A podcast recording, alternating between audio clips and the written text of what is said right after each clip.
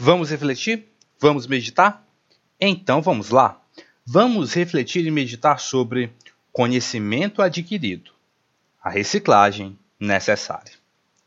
Em tempos como esses, onde as coisas estão voltando ao normal cada dia que passa, mesmo sabendo que há uma certa restrição ou restrições em determinados lugares e temos total ciência disso, afinal ainda estamos em estado de pandemia e em diferentes lugares, dentro de uma própria nação ou de um ente da federação, um estado, uma província, seja qual for a divisão que se há dentro de um território federal, dentro de um estado-nação, há diferentes níveis de contágio da pandemia, entre outras coisas e outros índices.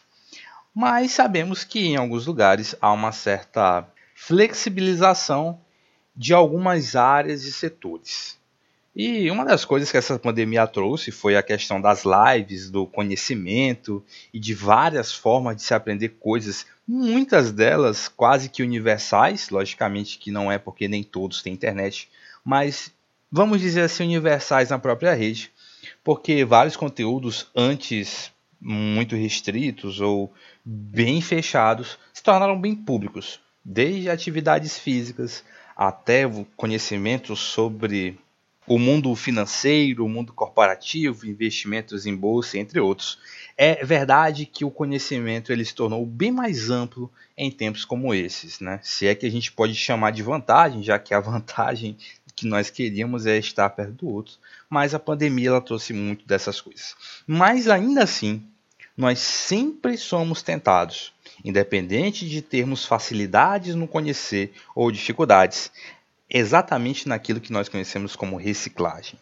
O eu já sei, não preciso mais estudar, não preciso mais gastar meu tempo, gastar minha mente, gastar meu pensamento querendo aprender coisas que eu já sei, coisas que já aprendi há muito tempo atrás, e isso independe de idade também, vale tanto para quem já é mais velho, tanto para quem é mais novo mas muitas pessoas se encontram nesse estado de um certo orgulho do conhecer, esse orgulho sapiencial, e bloqueiam sua mente para uma determinada reciclagem ou mesmo uma outra perspectiva para aquilo que realmente o saber ele mostra. Isso fica muito claro naquilo que escreveu um dia Elias Canetti, o grande Elias Canetti, ele que nasceu no dia 25 de julho de 1905 e que, se estivesse vivo hoje, estaria aí com seus 115 anos. Ele que nasceu ali em Ruse, hoje atual Bulgária, e foi um grande romancista e ensaísta e que também obteve a cidadania britânica, já que ali viveu por muitos anos. E ele escrevia em língua alemã e foi laureado com o Prêmio Nobel de Literatura de 1981 por escritos marcados por uma ampla perspectiva, uma riqueza de ideias e poder artístico, o grande Elias Canetti. E em um de seus livros, denominado A Província do Homem, que foi uma série de compilações que ele trouxe máximas durante 30 anos, começando do ano de 1942 até o ano de 1972. No ano de 1945, ele escreve o seguinte: o mais difícil, sempre volte a descobrir o que você já sabe. Olha que coisa mais forte. O mais difícil, sempre volte a descobrir o que você já sabe.